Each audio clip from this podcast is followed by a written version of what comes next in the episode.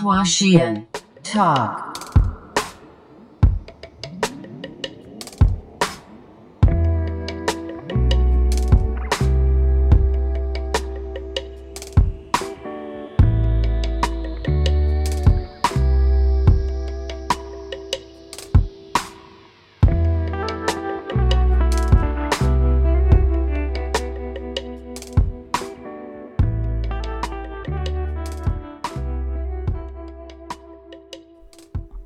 Hello，大家好，欢迎收听画仙桃，我是黄 c o n y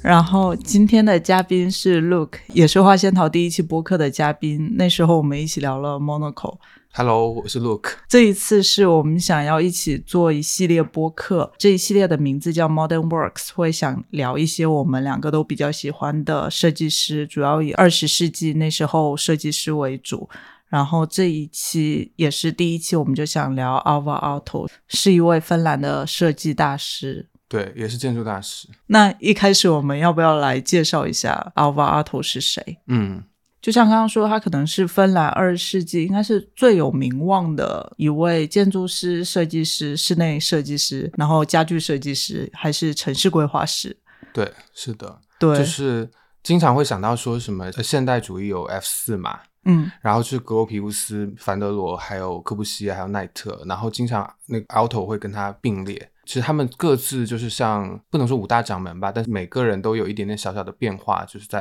现代主义之后去做一些自己的发挥。而且他们几个应该也是会有一些很多彼此借鉴、互相影响的地方。对对对，就比如说 Alto 其实跟科布西还是见过面的。然后 Alto 他自己建某个项目的时候也受赖特流水别墅的影响。是的，是的。对，但他们也会有那种竞争关系。就 Alto 在建的时候受流水别墅影响，但别人问起的时候，他就说：“嗯，没有，没有看过。” 对对对，就暗暗的较劲。对，就是我查了一下那个 Wikipedia 上对 Alvar Aalto 的介绍是说，他是芬兰建筑师和设计师，他的设计作品包括了建筑、家具、布料、玻璃器皿以及雕塑和绘画。但他本人不认为自己是一位艺术家，只是把绘画和雕塑看成是主干为建筑的大树上的分支。他的作品里。其实我本来想说艺术作品，但好像按照他自己的定义，应该说是设计作品。你是可以看到很多曲线，就可能跟你刚刚说的密斯凡德罗呀，他们区别还挺大的。学术上大家喜欢用的词就是有机或有机主义嘛，organic 这个词，我觉得这个词还蛮妙的。我们待会儿可以结合它的一些建筑还有家具设计案例来去讲讲什么是有机。嗯因为这个词，说实话，在当时我呃做就是我现在这份工作的一些 study 的时候，其实。呃，就一直很早期的时候，我一直不理解这个词，但是某一天我突然顿悟了。对，你现在顿悟之后，有机是怎样呢？其实就像你刚刚讲的，就是说它的建筑跟家具是从地里长出来的一棵树上面，然后开枝散叶的这种形态。然后我当时跟呃其他人分享的时候，我是举了一个例子，就是说一个活人他一定是有机的，但是一个物品它可能就是无机的。嗯，然后你想活人跟物品的区别，在活人他不是那么可被预测，然后他是随时都在变化，他到哪他就长得不一样。比如说一棵树嘛，你今天阳光充足，你就多长一点在这里，那那一半边可能就是一直下下雨，什么就没有阳光，你就少长一点。嗯，它就是一一种自然生长的一个感觉。所以就是我举几个例子啊，就是同样跟 Alto 是老乡的沙里宁。它的家具设计或者它的建筑设计也被说是有机设计嘛？六十年代的那个时候，所以你会看到，比如郁金香椅的那个曲面，不是传统的那个家具设计的一个一个形式，但它就像长出来的一朵花一样，其实很简单，就这种感觉，嗯，就有机的有机的一个一个表现。嗯，我觉得可能这些已经能让大家了解他是一个怎样的一个设计师了。是的。然后我们今天大概会从他设计的房子，就作为建筑师的身份，然后他的家具作为家具设计师的身份，以及跟他本人相关一些有意思的事情，就这三个方面来聊。一开始我们就是不妨说一下几个我们各自比较喜欢的他造的房子。嗯嗯嗯嗯，那我先。好呀。我最喜欢的是那个 Villa Maria，那个是。我觉得那个房子就可以说是一个很完美的房子，它那个实现出来也是所有创作者很理想中的一个环境，就有两个审美特别好的一对夫妇，然后那对夫妇他们也是 Alva 家具品牌那个 Arted 的合伙人，嗯，然后他们找了 Alva 跟 Ino 这对夫妇来给自己设计自己家，然后给他们的要求就是，我想要这个房子是比较有实验性的，钱都给够，你们自己看着发挥。有品位的金主，对，有品位金主，并且也没有什么方的梦想。Alva Otto 他本人是一个很好的乙方，也是，就是坊间传闻，就他不是那种会会说我的方案需要是这样，你你你的居住来符合我，他都会跟呃所有来找他的人讨论好所有的需求，就然后跟着你的需求，他再把自己可以发挥的设计和你的需求结合起来去进行设计。我觉得这也是为什么他的很多建筑案例是散布在欧洲的很多地方，嗯就它一直都是扎根在芬兰嘛。嗯，但是其实你在很多地方，包括往法国那里去，也都能找到它的建筑案例，可能也是一个他能够跟甲方很好的去合作的一个一个典范吧。对，就像我们刚刚说那个密斯凡德罗他们，其实他们作为乙方跟甲方之间有很多很 drama 的吵架的故事，对。也，比较霸道。就真的回回忆起来，除了密斯凡德罗那个房子闹掰之外，然后安藤忠雄住吉长屋也是，嗯一设计之前先跟业主说这房子可能会不好住哟。然后我记得有一个有一个采访里面，那个阿尔托他。在设计之前，他跟屋主说的是：“我想要造一个房子，你住在这个房子里，是你想，他会让你想留在芬兰。嗯嗯嗯，对，我觉得他在这个案例里面，其实是一个很典型的，跟早期的现代主义，就是包豪斯时代的那个白盒子啊，或者是嗯玻璃盒子那种整体的建筑的方式，已经是特别大的区别了嘛。嗯就是你看，它已经把一个方块就是切分成很有意思的体块的组合，嗯然后再有一个就是它的外立面其实加了很多的，比如说木饰面啊或砖墙的方式，去把整体原来非常的强调，比如说功能性或者形式的那种感觉，呃，就是给它化解出了一种更柔和与自然和人性的一个嗯外在。而且它的平面就是像你说，它不是一个白盒子，然后嗯它是一个 L 型的平面。嗯然后之前我看到一一篇文章，还专门说了这个平面的方式。我刚刚说就是 Harry 跟 Maria，他是想要这个房子实验性，但这个 L 型是很传统的芬兰的 villa 的形式，嗯嗯就是把住家跟工作室，然后可能对芬兰来说是住家跟桑拿房跟一些活动空间结合起来。阿尔托他想做一个实验性的东西，但其实他是回到了。芬兰本地的历史的，嗯。就我觉得像现在比较时髦化，可能就是结合在地去进行设计。就比如说这个 L 型，我我记得我我在哪里看到过，跟芬兰当地的这个气候和太阳的光照也是有关系的嘛，嗯。因为两个两个面受这个太阳的光照，其实会比一个面时间对对对更长，，是的，还挺浪漫。是这房子有一个很大的特征，就里面有特别多柱子，像森林一样。它的房子的窗户都很大，嗯，所以外面也是很多很高的树，就里里外外的树就契合到了一起。是的，是的，嗯，我觉得说到刚刚说到柱子，其实还可以讲，就是那个 Alva Aalto 它很精致的一面，他所有的那个他柱子的造型就是一根钢柱，然后外面会用那个类似藤编的东西把它绑起来，有点像 BV 的很招牌的那个藤编的元素，但它所有柱子的编织的绑法都是不一样的。对，竖向的和横向的好像都对，然后后有两节的，有一节的，有的嗯是两根绑一起，有的是一根绑一起。然后我之前还想说，哎，那它是不是会有一些什么规律？后来发现，可能这也是它有机的一个体现。嗯就它这个是比较随意的摆放这些柱子，嗯但是每个随意的摆放之间又是跟窗外的那个树是前后呼应的。我觉得这个就说到了它的建筑的一个非常细部的细节。我其实已经讲讲到了那个五金件那部分，哦就是我们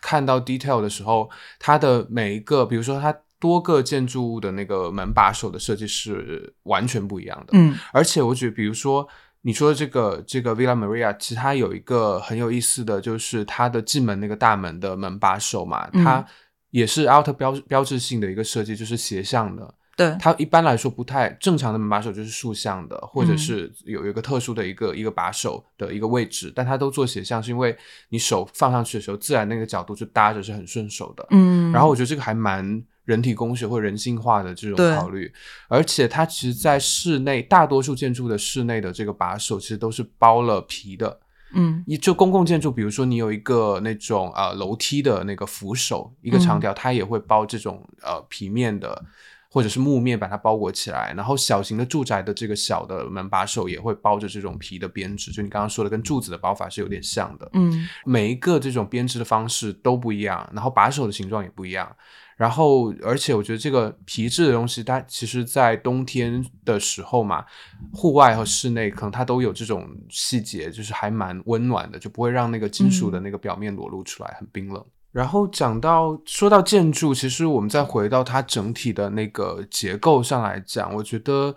我我很难说我最喜欢哪个哈，但是我觉得相比于公共建筑，我确实更喜欢它给的那些 residence 的那些案例，就自宅啊，然后它给几位金主的 这个嗯。设计的案例，然后我发现有一个共同点，就是他还挺会做出一些高差的，就这个高差是。首先，外立面来讲呢，就是它不是传统的方盒子或者方盒子的组合，它有很多斜坡嘛。然后这些斜坡的比例，它好像也不是精心算过的，在它的纪录片里面，它就是嗯大量的画草画草图，然后就找到一个他觉得看上去最好的一个比例。然后不是，但不是那种就是非常 geeky 的去算算那个比例尺啊，呃、黄金比例对黄金比例那种感觉的。里面的时候呢，比如说你刚刚提到的那个 Villa Maria，就是还有包括他自己的那个自宅和工作室，以及后面在呃后面给法国做的那个美松嘎黑这几个案例，其实都有，哪怕它是一个平层的一别墅，它也是有内部是有台阶的。嗯然后它这个台阶的位置，我觉得很巧妙。我是很喜欢有这种结构的一些建筑，可能它不是非常的方便，但它其实台阶往往就是几层去达到那个高差嘛。然后我觉得印象最深的是在他那个自宅里面，就是现在大家都知道那个客厅就非常的有名，他的书房是一个两层楼的一个有点像 loft 那样的感觉。嗯。然后呃，他的工作室嘛，然后他往客厅往那个工作室其实是往上抬高了好几节的台阶，所以就是你你在站到这个客厅的时候呢，你会觉得客厅很矮，就因为他打了一个视觉差，嗯，所以他往那个办公的那里就是变高，对，但是其实客厅就在地面上，他并没有往下挖，所以这个很神奇。有视觉差的时候，你的整个视线是往下降的，就整个人会往下沉，然后往下沉之后，你它地面又放了很多这种扶手椅啊，也是很矮的，嗯，然后就显得你很想往下坐，就舒服地坐在那个 地毯或者扶手椅上面。嗯，然后他又把窗户呢开得很低，然后那个柜子哦，你看它柜子沿窗的那一列柜子，它不是很高的，不是说我们现在日常那种边柜的高度，它其实很矮。然后就让那个窗户无限放大，然后你就感觉户外那个自然啊，那个花园的绿色就是扑进来，然后你嗯人就是很舒服的窝在那个地面，很离地、很接地气的这样子、哦坐着躺着就很舒服。哎，说到这个坡度，我感觉他好像是天然的很喜欢山坡，山坡崎岖、有坡幅的地方。对，我觉得就可以说到我很喜欢的他的另一个，他造的另一个房子是他的一个叫实验小屋，嗯然后是他专门在一芬兰附近的一个小岛上，嗯，然后专门找了一块地，那个地就是有他心里很满意的一个坡度的一块地，嗯然后他决定在那给自己建一个夏日的一个实验房房子，对，湖景房。对，他选的那个地方就在一个坡上，你要到那个房子里，你得先上一个坡，嗯在森林里面走上去，然后会迎来一个类似四合院一样的三个房子嗯围着一个庭院，嗯等于整个房子的正中就是那个庭院。主要居住区域一进去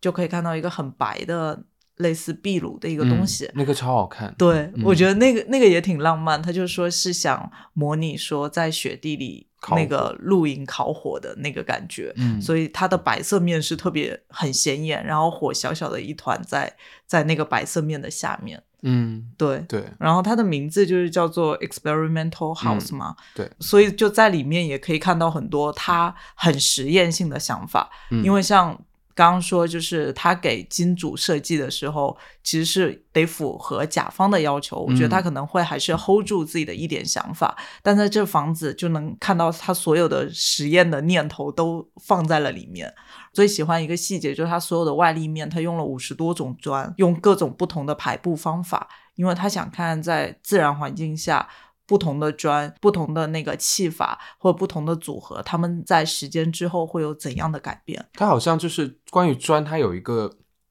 呃建筑学上会叫它红色时期，嗯，就是在二战之后，它就转向了外外立面去用很多的砖的那个材质，可能是因为材料可能某些材料短缺之后，它就用本土的这些材质去开发。然后可能他在开发过程当中，他也发现了这些变化，所以才会有这些，比如说不同烧制方式啊，这种最后呈现出来的这个肌理不一样的砖的一个搭配。我记得我那时候发这个房子照片给你，然后你还说他的房子看上去就是都很想让人赤脚走路。对。就很有地气，而且你刚刚讲到说他那个拾级而上的那个感觉嘛，他让我想到后期他做的那个美松卡赫也是另外一位金主的，嗯，我们今天在说金主是 OK 的吧？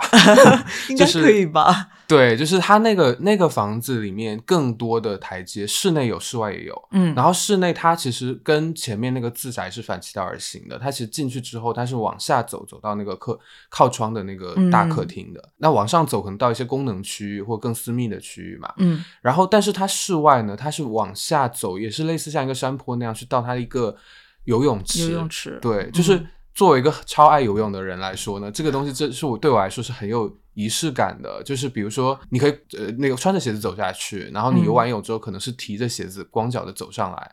就是它会有这种很奇妙的一个感觉，而且你会让觉得去。泳池它不会像传统那种别墅，我在客厅里面就看到外面有一个游泳池嘛，嗯，它其实往下沉之后，你的视线就被打了一个高差，就是泳池的那些嘈杂的声音，就是在客厅里面不不会这么去被互动的，嗯嗯，我记得他那时候卡雷这位金主他下的 brief 应该是类似，他想要一个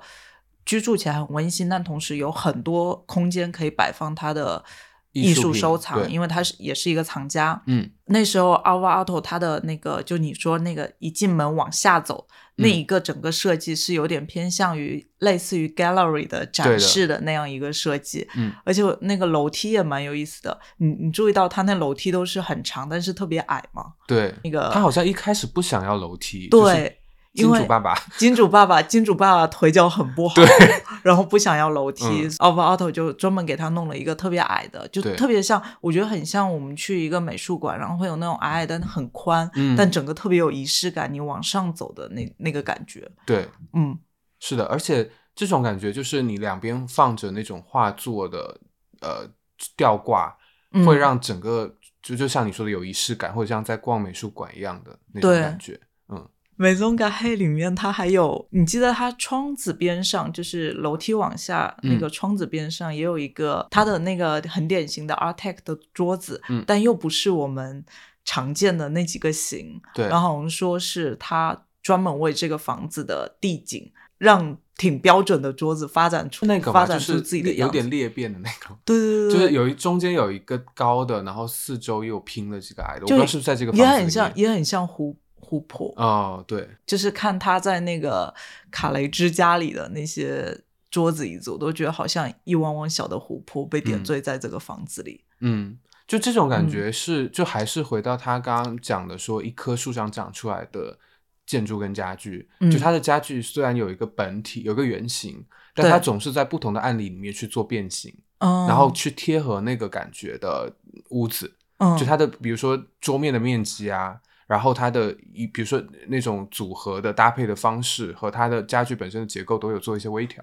嗯，我觉得这可以讲到他的一个理论，因为他他到后面已经很明确自己是很反对很制式化、标准化的房子。嗯，有点类似我们现在说的样板间。嗯，然后但他又同时他会认为说标准是应该存在的。其实他认为自然界中所有的生物都是标准化的。但他们的标准化是以细胞为维度的标准，就每个细胞是很小，对，每个细胞是很标准的一个细胞，但所细胞细胞和细胞的组合可以组合成成千上万种样子，就你没法预期它成长出来的方式。对，这个真的是很有意思，就是它让我想到早期现代主义的这些设计，其实它还是基于一个比较大的一个模块去规划它的布局，但我觉得 Auto 它就像我说的，它其实。不太会算这种模块的大小，它就是画，就你可能一根线的走势动一下，他就不一样了。但他很喜欢这种微妙的变化。对，嗯但我觉得这可能也跟他的天赋有关。对纪录片里也有说到，他画出来的那个比例尺度，嗯一般就是跟现实中的比例尺度几乎是一样的。是 对，就眼睛是一把尺。OK，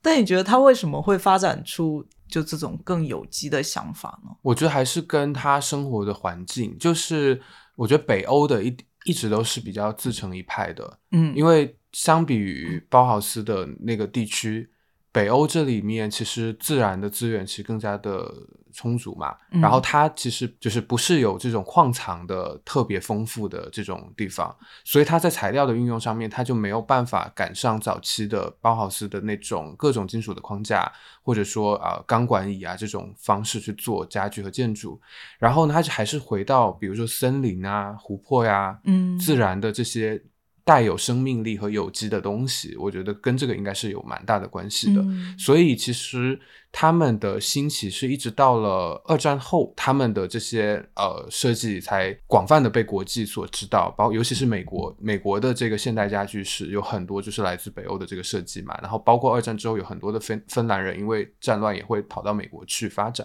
比如说代表性就是沙里宁，所以这这条线就非常的。清晰，就是它的发展路径跟之前的这这群现代主义大师其实还不太一样。阿尔托他的父亲好像就是在森林里的一个测图员。阿尔托他从小就是生长在那个森林里，他嗯妈妈很早就去世了，然后他就跟在森林里当测图员的父亲一起生活在那个森林里，然后嗯同时那片森林又是那个小镇又是前后有两片湖泊。嗯然后好像那时候阿尔托他还没有想成为建筑师，所以他会把自己看到的所有这些自然都画下来。嗯然后我我之前还搜了一下他画的画，就画的画都还蛮好的，就特别自然。我就看那个，就刚刚说那个 experimental house 实验小屋里裱着一幅画，好像就是他小时候画的自然的，就是一个小山坡，然后有有很多树的一个画。嗯嗯嗯，我觉得这个还让我们我们其实都有看到他那个有一个叫做 Savoy Vase 的那个玻璃器皿的嗯设计，就是这种曲线的那种对活泼的感觉。嗯然后你有没有发现，就是这个花器，其实现在在我不知道它是 Alto 设计之前，其实我已经在各种就是花店里面看到对后面的那种衍生出来的样子。如果大家想象这个这个花器，其实大家肯定都知道，就是一个曲面的、很弯曲的一个柱状体。当时它的灵感应该还是来自于那个本土的那些湖泊，嗯但是我觉得它它是一个小件器皿去反映出来的，它对于曲线的素材的一个应用。我有观察到，它有在好几个建筑案例里面都出现了这样的一个木条的拼出来的这样的一个曲面。对，就比如说早期的那个维普里市图书馆嘛，一九一九二二零年代哦后期的，在俄罗斯的那个对对对，嗯然后它的那个顶部的那个结构就是用这种长木条去嗯做了一个像波浪一样的吊在那个天花上面，嗯这个真的很很很少见在那个年代，对非常的浪漫。然后包括像你刚刚提到的那个完美的那个 Villa Villa Maria 的那个游泳池，它的边缘也是这种形态的。然后它还就这种弯曲的形状呢，就是在三九年的那个纽约世博会芬兰馆也是 Alto 建造的嘛，嗯然后它的。一整面墙就是他想象的这种，也是这种竖起来的这种波浪纹起伏的那种感觉。或后期那个美松嘎黑也是沿着那个楼梯上去，你的顶部它不是做成平面的，它也是做成这种长木条木条镶板的那种拼板的这种结构，嗯然后它起伏的波动的。然后它有我记得有提到说，呃，这种波动的感觉是很像极光，哦嗯，就就还蛮神，我觉得还蛮传神的，嗯，而且很北欧，对对对对对。然后这个还蛮神奇，就是它有做一个屏风嘛，这个屏风就是也是用这种呃细木条做的。嗯然后这个屏风呢，就是后面你看 IMS 做的那个呃胶合板的那种曲面的屏风，这个也很有名。两者呢，就基本上形态上是大体是一样的，只不过一个是用细木条，一个是用胶合板。嗯呃，然后这两个我我都自己都蛮喜欢的，就区别于传统那种直中中式的这种直线条的屏风。嗯，你知道那个 auto 在芬兰语是什么意思吗？什么意思？就是波浪的意思啊，真的吗？对，所以我觉得这有点像是他有一点冥冥之中，冥冥之中的宿命感，就觉得还挺妙的。嗯嗯，嗯就是我之前还意外查到一个他，就他跟日本建筑之间的关系。嗯我觉得这段故事就是挺有意思的，可能也可以是他为什么就是如此注重自然，或者说曲线这种很不对称的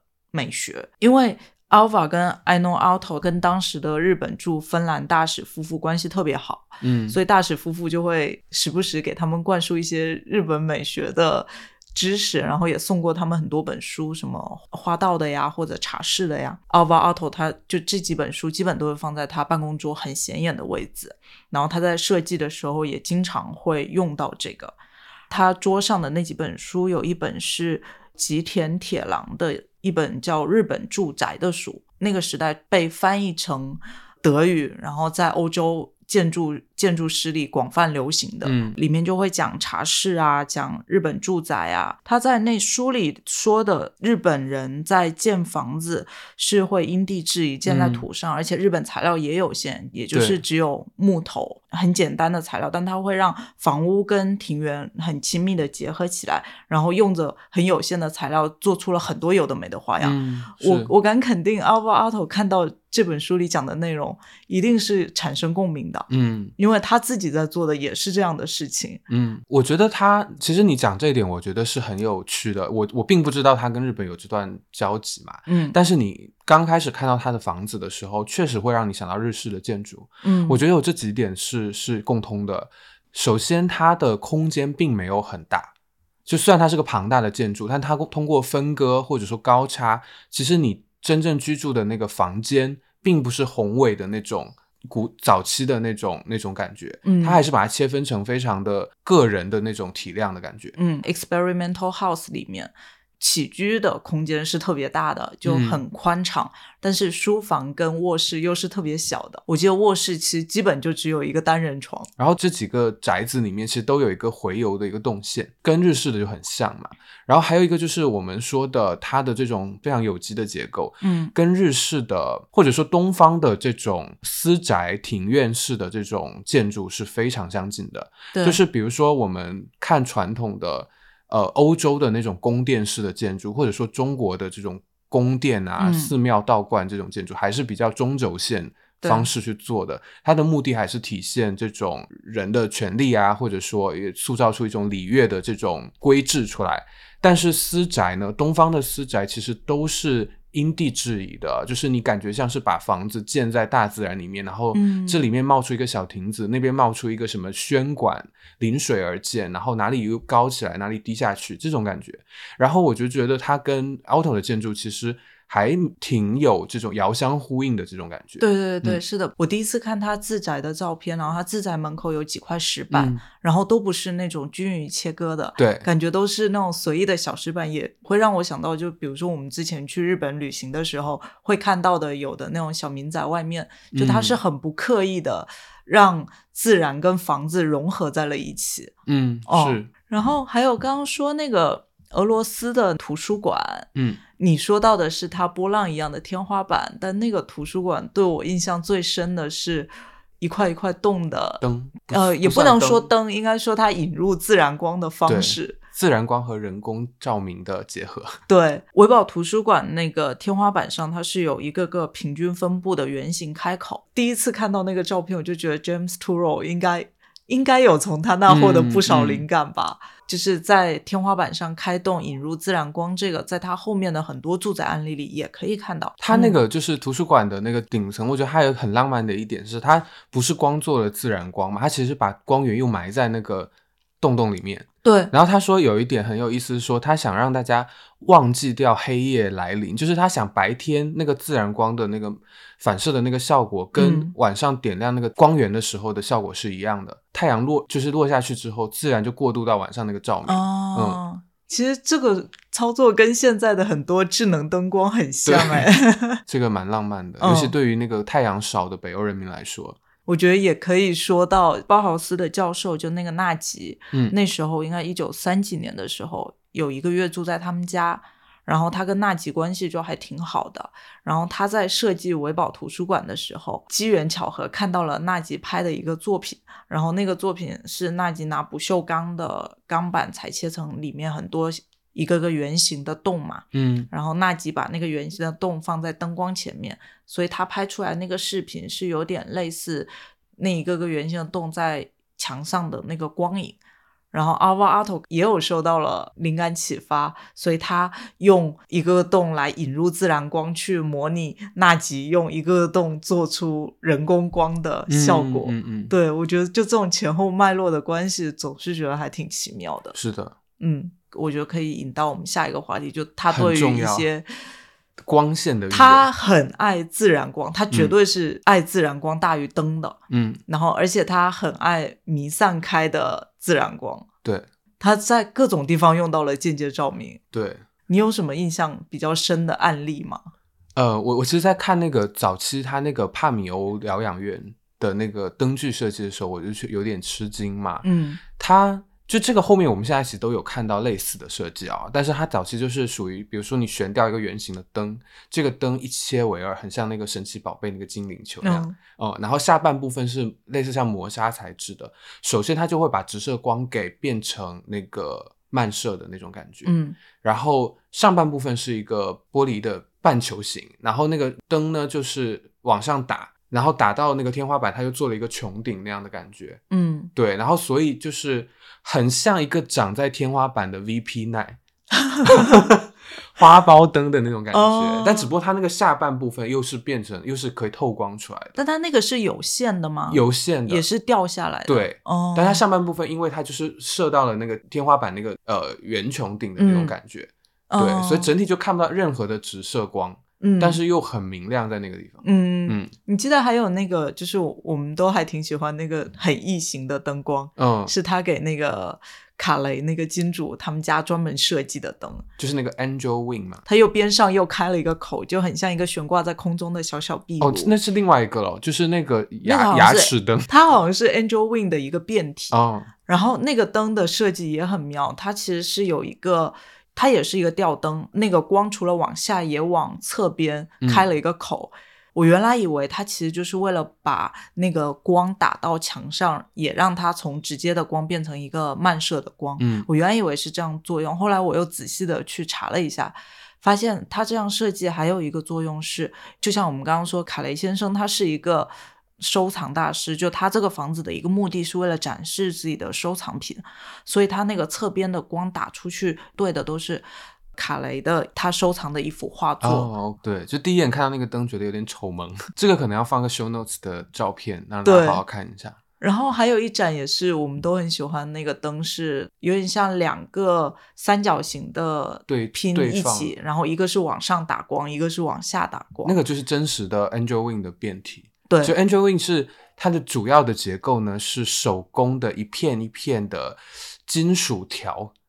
嗯。变成就怎么说呢？金属条箍成圆形，对。然后它有 N 个这样的圆形，从大到小往下落的那种形嗯。态，然后它做起来就是很像一个天使的翅膀的侧面。对的一边。的一边的一边，对 一半的翅膀。然后，但是它的变体呢，可以做壁灯，可以做落地灯。嗯，然后你看到应该是落地灯的其中一个版本，就是上下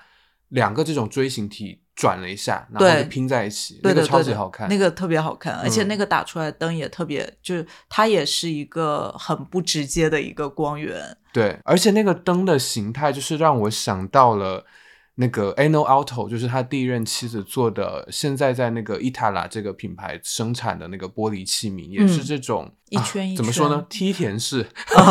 倒梯田式的这种涟漪状的玻璃器皿，非常好看，现在还在应该还在量产的。哎，讲到这个，我其实蛮推荐大家去关注一下上海有一个地方的这种间接照明做的非常好。哪里？就是虹桥二号航站楼的地铁站。那个地铁站下去嘛，通常如果我们对比北京好了，嗯北京的地铁站的照明呢是很可爱啊，但是是一根一根的那个日光灯贴在那个天花上面，然后组合成各种造型嘛，但是百分之百的直射光源。但是那个二号航站楼那个地铁站呢，它是所有光就向上打，哦你看不到直直直接照明的。然后它那个地面又是大理石的，所以你会反射出来它在天花上面打出来的蜿蜒的一个形状，嗯我觉得很难很难直接描述。我觉得大家可以有那个离开上海或回到上海的时候，稍微观察一下这个地铁站的一个灯光的设计。啊，嗯是不是我们可以过渡到它的家具环节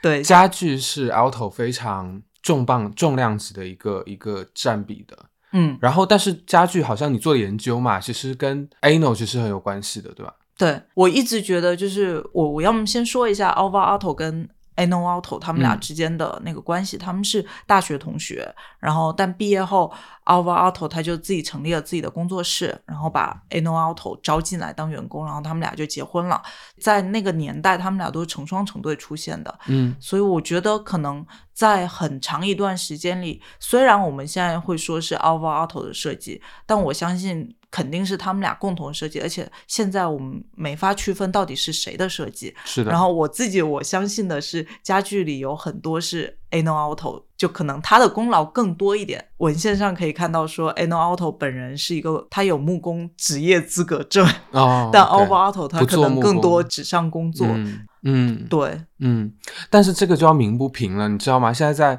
就是我们现在知道那个 Auto 的所有的几乎大量现在还在量产的设计都集中在一个家具品牌，就是 Artec。嗯然后这个 Artec 呢，在一我记得是一三年的时候就被 Vitra 收购了嘛，现在是它旗下的一个牌子。但是你如果现在去它的官网去看的话，大多数的家具写的写的都是 Alva 的名字，反正我是为 Ano Auto 有一点鸣不平，我觉得他应该获得更多的关注。对，说到这个背后的女人，我们必须要说一说，呃，那个 Alva 背后的男人，嗯，就是一个叫做奥托高亨的人，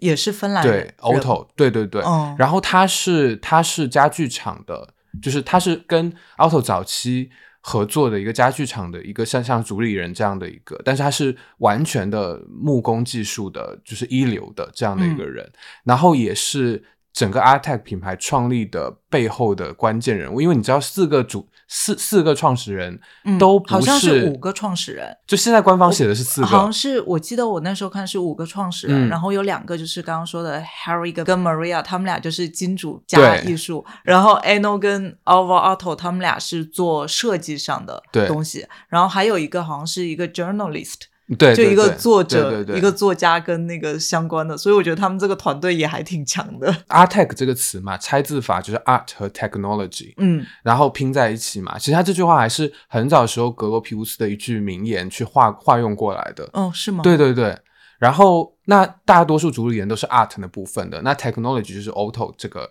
这个人嗯来去承载的。我我觉得它的厉害之处在于说，我们都知道，就是木头的这个使用，在早期的时候，一九零零年之前，基本上是 Tonet 这个牌子是有开创性的嘛，因为、嗯呃，第二次工业革命之后，比如说蒸汽机的使用啊，然后就让它可以去热弯这个整根的这个木木条，嗯然后去做成它的那个，就是比如说那个 Tonet 那把椅子的那个曲面的那个，我们要不要说一下？那把椅子？就是我觉得一放照片，大家肯定知道是哪一把椅子，就是就是现代家具设计第一把交椅，可以这么说。嗯嗯然后就是那个有弧线，然后也会被很多王家之作也很做的椅子对，也有很多假的。对现在然后可能放在咖啡店啊什么，嗯经常会看到。对对对对嗯对。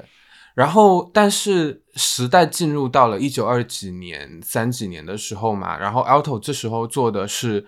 前面是弯木条，对吧？嗯然后现在他做的是弯木片，就这个木片就是多层的。Alto 基本上所有的家具都用的是桦木，就嗯当地盛产的这个木头嘛。嗯然后这个桦木之后，它就是切成多层的这个桦木片之后，胶合完之后去热压去弯曲。我们都知道，他早期做了给那个呃帕米欧疗养院做了那一把 Pamio Chair，嗯它的整个椅面呢是一个就是弯曲的，就卷的非常卷的一个、嗯一一张层压板出来的。然后这个技术其实在之前都没有没有怎么被被研发和发展起来。我不知道可能有其他的记载，但是 Alto 应该是蛮开创性在这个专利上面去。那把扶手椅呢，其实就是他为了当时疗养院的病人躺得很舒服嘛，所以他贴合那个背部去把它该承托的地方就用那个曲面给它承托起来。嗯，但是你想，一个薄薄的这种多层木片要去弯成那个形状，首先就很难，更别提上面还要躺一个人。但是它的技术就是能够达到这样的一个一个一个工艺。所以就是因为有 Auto 在 technology 上面的加持，据我研究，我觉得是这样的，因为、哦 因为 Auto 后来去世之后，在那个 Alpha Auto 的后面的家具设计就很少看到有这种创新的工艺了。讲到刚刚讲到弯曲木片嘛，更标志性的一个 L leg 就是嗯 Artec 和 Alto 家具的一个最关键的元素。我觉得也是最基本，就他们的原点就是那个 L leg，对，嗯是的。今年是 Artec 这个牌子有一把椅子，有一把凳子，呃，Stool Sixty，嗯呃，就是六十编号凳圆凳。嗯，这把凳子，相信大家都应该都不陌生，看到的就你会觉得它是一个很普通的凳子，然后就是常见于餐厅这种的，但其实它是那个凳子的始祖。嗯嗯，然后今年这把凳子已经九十岁，对，然后这把凳子的椅腿部分就是 L leg 的最好的最早期的体现嘛。这把凳子应该大家都知道这个雏形，就是呃椅面下方的那个椅腿呢，就是呈 L 型的那种弯弯曲的样子。嗯，那这个其实其实它是一个倒的 L，倒的 L，对对，短的是连接那个椅面的。嗯嗯，然后这个工艺呢，我们都知道，同时期是包豪斯嘛，各种弯钢管，对吗？然后但是芬兰人呢，就是弯木。木条，但是它这个 L 型的特别之处，你知道它怎么做的吗？今年那把九十周年的生日款，它完美让你看到那个结构，它是把一根木条呢切好之后呢，先就是连接那个椅面那一侧去切了五个口子，嗯。五个长短不一的口子，然后每个口子呢去塞同样的桦木片，哦，然后再去这个粘合哈，粘合完之后去加热软化之后再加压去定性，就变成那个 L 型。那为什么这么做？是因为如果你是整根木头去弯曲，其实你的密度它的密度很死嘛，嗯但是如果你切完之后再弯曲，就你能想象那个感觉吗？就是它的木条之间它就变散了，嗯它的弯曲它就是弯，就像弯木片那样了。木片是连在底下那个木条上的，所以它这种结构就让它的就是弯曲的方式就很容易。同时呢，它作为椅面和椅腿的连接处呢，这个地方是最脆弱的，嗯，但它现在的强度就够了。哦，所以这个这个我觉得是非常值得大家去发掘的一个一个一个一个结构。嗯嗯所以它其实也是一个很坚固的结构。对，是很坚固的结构。而且我觉得，就是 Stu Sixty 它很厉害的是，嗯很基本款，嗯，就是它就是一个圆形圆形的椅面，然后下面有三个是三个吧，对有三三根 L，然后插在一起，就仅此而已，它没有任何多余的东西，对，所以这也让它就是可以成为一个。有点 icon 的一个椅子，很多后来的很多设计师啊、艺术家都很爱跟他一起合作，嗯不管是在椅面上做文章，还是在椅腿上，有时候也做一些文章。嗯，然后嗯，讲到 L 型的这种椅腿呢，其实我最想买的哦，就是不是这个 stool，是另外一把叫是六十五号椅，也是 Artec 现在量产的一把椅子。嗯然后这把椅子是三五年生产的嘛，然后它的底部的结构基本上是一样的，也是这种 L 型的椅腿，但是呢，它的后椅腿是向后再倾斜一点，就是它有点像向后翘的那种感觉。然后这个后翘呢，就会让我想到那种古希腊的那种椅子，就是呃 c l i s m o s 那那个那个椅椅型，嗯就它的后椅往后翘起来倾斜的，就很优雅。然后它多了一个椅背。这个椅背呢是有点倒圆角的，然后、嗯但是它的椅背不高的，对，对然后它还有另外一款六十六是比它更高一点，高了大概高了我我不知道高多少，就是大概高了十几公分吧。嗯但是前面那个六十五号椅呢，它的高度刚好能让你把整张椅子塞到餐桌下面。哦，我觉得它它比例是更耐看的，可能它嗯坐感没有那个六十六那把那么好。我觉得 它很很像那种，就是能让你就是坐着的时候，你是可以手撑在椅背上的。对对对对，就那种是还挺舒服的一个、一个坐姿。，对，是的。嗯这几把椅子呢，在最近上海开的那个 L'Atelier Over Bakery 哦，面包店。对面包店里面用的就是这个椅子，大家也可以去看我。觉得我最喜欢的是那个 X leg。X leg 之前还有一 Y 个 leg Y leg，X leg，因为我觉得嗯它很像一个银杏的树叶，或者是一片枫叶还是什么的，它的造型特别好看，而且它是可以，它在 Alva Auto 的桌子啊、椅子上好多好多可以看到它这个造型。还是稍微解释一下 Y leg 跟 X leg 之间的区别嘛。嗯 Y leg 就相当于你把两个 L leg 粘在一起，背靠背，背靠背头还是各自朝一个方向。，对，就形成一个 Y 字的那个形状，也蛮漂亮的。但是 X leg 更漂亮，是因为它直接把五五根以上的这样的形态的木条，但是它重新做了削切嘛，就让它嗯看起来更、呃能够合在很匀称。嗯然后就像你说的，很像一个银杏叶，你知道吗？就是我有一天发了一张小红书的照片，就是发的我忘了是哪个案哪个 auto 那个建筑案例里面的一张 X leg 的桌子的细部，嗯，就是看到这个结构。然后我说这是我爱 auto 的理由，之后获得了上千的互动，就单单这个看大家看不出来是什么东西啊，嗯但就看这个结构，就大家就觉得超好看。对啊，所以我嗯觉得就这种很有机的设计，其实是很能引起人本身共鸣的。，对对对，讲到家具，其实还有一点可以提的是说，你第一眼看到 Artec 的或者 Auto 的很多家具，你会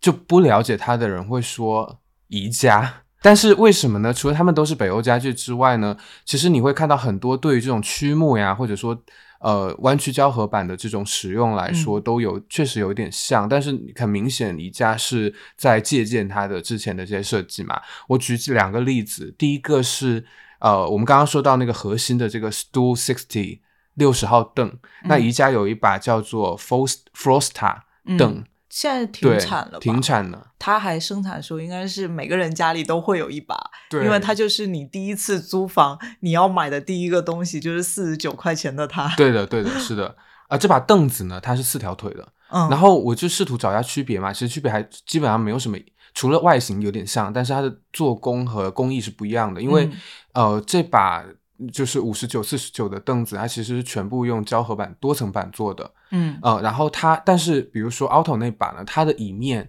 是用多块的木板去拼出来的。嗯呃，它只是上下加了两层木片子，但是它中间仍然是拼拼的这个呃木片，嗯对，然后包括椅腿的那个结构也不是，也也是一个木条上面去去切分的，所以结构上还是挺差别挺大的。嗯然后还有宜家还有一款叫做叫做波昂的休闲椅，嗯这款椅子呢，你可以对照 Artec 的四零六 Armchair，嗯，两把椅子在形态上呢非常非常像哦，结构也非常像。但我我觉得就是我们会把 Artec 跟跟宜家想起来，是不是也是因为 Artec 爱用的是桦木色？对，就我觉得这种很浅的木色，好像宜家也是也是宜家很爱用的。宜家好像不太会用那种更深一点的木色哦。对。嗯哎，但我我其实蛮建议那个大家去买的时候，除了这个原木色，还可以买它有一个叫做 Honey Stain 的，就是哦就是那个更染黄一染出那个有点蜂蜜颜色的，我觉得那个真的是对对对。我我之前说 Auto 是会把木头做出糖霜和蜂蜜质感的一个人，我觉得很好看哦。在刚刚说那个 Experimental House 里面，Alva 他的小小工作室里、嗯就放着一把一个 Stool Sixty，那个椅面就是已经变得斑驳了，就有嗯掉、木漆，有一些漆已经掉了。嗯但我觉得它斑驳之后依旧是很好看，是的而且甚至我会觉得更好看一点，嗯就让这把椅子不仅有有那种我们老说的那个。岁月的痕迹，可能这就是一个很基本款的设计，它会有的一个力量，就它反正放那，你放再久，它也不会过时。嗯，嗯，是的。工作之间，你有没有发现 Artec 的家具它需要怎么搭配？我是觉得 Artec 的家具呢，说实话，确实跟密斯啊、那个布劳耶的这些钢管的家具放在一起，我觉得可能不是那么容易搭配。然后嗯我会觉得，如果你的家是比较可能就是你想象中那个北欧风呀，或者说哪怕它是中式的，或者是比较有东方感觉的这种空间，反而是很容易去搭这个椅子的。因为比如嗯说刚刚讲的那把餐椅嘛，我又在思考说拿它去搭配什么样的椅子是比较合适的。我发现我找的还是北欧品牌为主的，嗯然后我就觉得它原来那把椅子不是有很多弯曲的曲面，而且都是全整个都是木木质的，所以我们可以搭的可能也是这种有曲面木质的这种椅子。对比了一下，我觉得要么就是像 Ar Artec 它有一把现在还在量产的 Chair 六幺幺，然后它是呃有这个织带编织的椅背。但是它的哦整个框架也是跟那个刚刚的那把餐椅是一致的，然后还有就是 Case Furniture 有一把 Okinami Chair，然后它的椅背呢，也是它有一点日式风格啊，但是它的椅背也是这种弯曲的，已经感受得到。对对 对对对，是的。还有我找到，比如说像，其实大家也可以拿它去搭 Car Hansen 上的很多木头的椅子，我觉得是很搭的。然后再有比如说 Federicia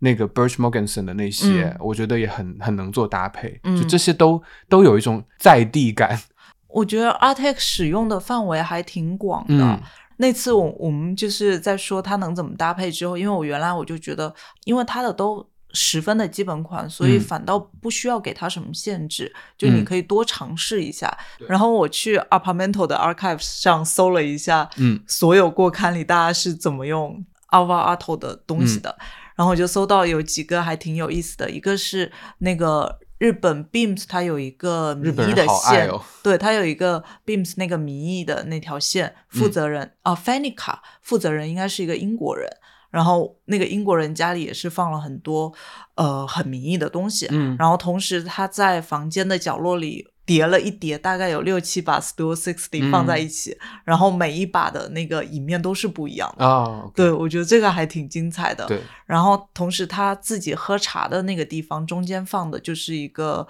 Artec 那个比较矮的那个小桌机，然后边上配的是两把，我觉得有一点非洲，又有一点早年日本迷那种比较粗的木头的那种，对，比较朴拙的木椅。嗯，然后这个还挺有意思。然后另一个是我搜到一个柏林的，好像是一个作曲家还是谁家，然后他也是用了一个那个 Artec 的，然后矮的桌子，他把那个桌子直接当成一个书架，所有的书就堆在那个书上，一直堆到天花板。请放 show notes。我觉得就这些都还挺有意思，就感觉。好像大家都不是很刻板的在使用这个十分基本款的家具。对对对，嗯，而且确实它这种家具还蛮适合混搭的。嗯，对，但凡你找到同样气质的家具，混搭起来都很好看。对，那我们最后还有什么要补充的吗？我们可以概括一下关键词吗？说到 Alvar Aalto，你最先想到几个关键词有什么？弯，弯曲吧，就是曲线这种。你有吗？我我应该就是自然。我查他东西越查越多，我就发现他的他自己的根源性的哲学太统一了。就他所做的事情，我都觉得是在围绕自然在做事情。包括我们刚刚说他最玄学，就他名字那个凹头就是波浪的意思。然后他从小生活在一个很自然的环境里。他喜欢诠释自然，住在自然里，然后他他在做的创作也都是围绕自然在做，只是不管是建筑还是器物还是家具设计，出发点都是一样，他想要他想要自己的方式来把大自然中的湖泊也好，那个波浪也好给诠释出来，而且这种自然又是它能让人虽然生活在室内，但是也能拥有在大自然中的氛围。嗯，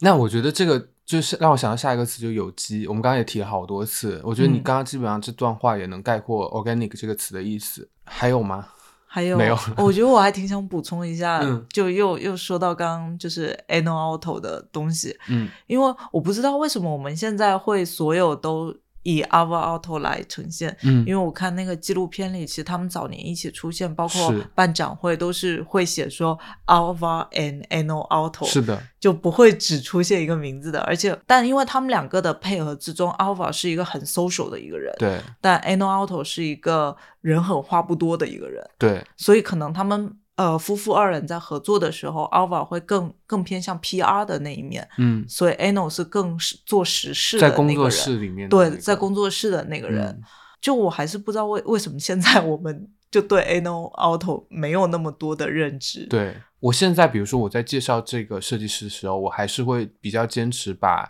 两个人一起加在一起，就像 Charles and Ims，呃，就是 Ims Ims 夫妇那样的。呃，Ray and Charles Ims，嗯，那他们也是一样，然后会放一张两个人都在一起的肖像。他们俩的关系也蛮好玩的，就是也特别 modern love。而且他的第二任妻子就是 Elisa Otto 也挺厉害的，就是也是一个建筑师。包括 Alvar Auto 去世后那几年，好几个没结尾的项目都是 Elisa Otto 帮他结了尾了。然后好像说。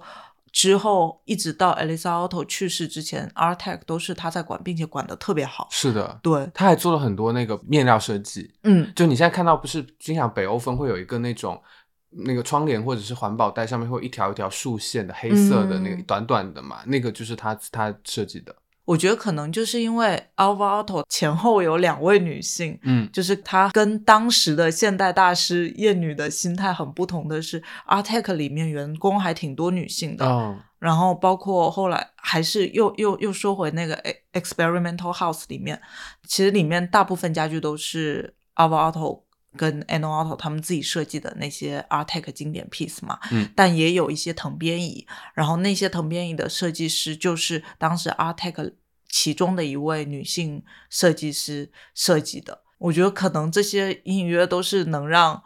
Alvar Aalto 就让人觉得他还挺不像那个年代大师会有的一些恶臭作风。对对对，升华了一下。好啊，那感觉我们今天聊差不多了，好的，就这样喽，拜拜。拜拜。